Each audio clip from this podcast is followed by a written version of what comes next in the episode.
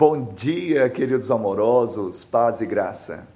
Por esta causa me ponho de joelhos diante do Pai, de quem toma o nome toda a família, tanto no céu como sobre a terra. Efésios 3,14. Paulo estava preso e, no entanto, orava pelos seus. Orava pelos Efésios para que eles pudessem ser fortalecidos no Senhor e na força do seu poder.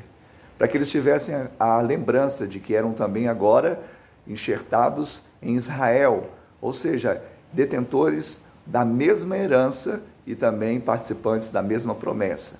Paulo se colocou de joelhos, se posicionou assim para que os seus filhos espirituais se posicionassem de pé. Por que causa você pode orar agora? Ore, não desista.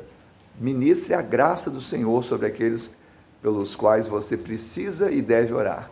Que Deus te abençoe e te dê uma semana de bênção e vitória, em nome de Jesus.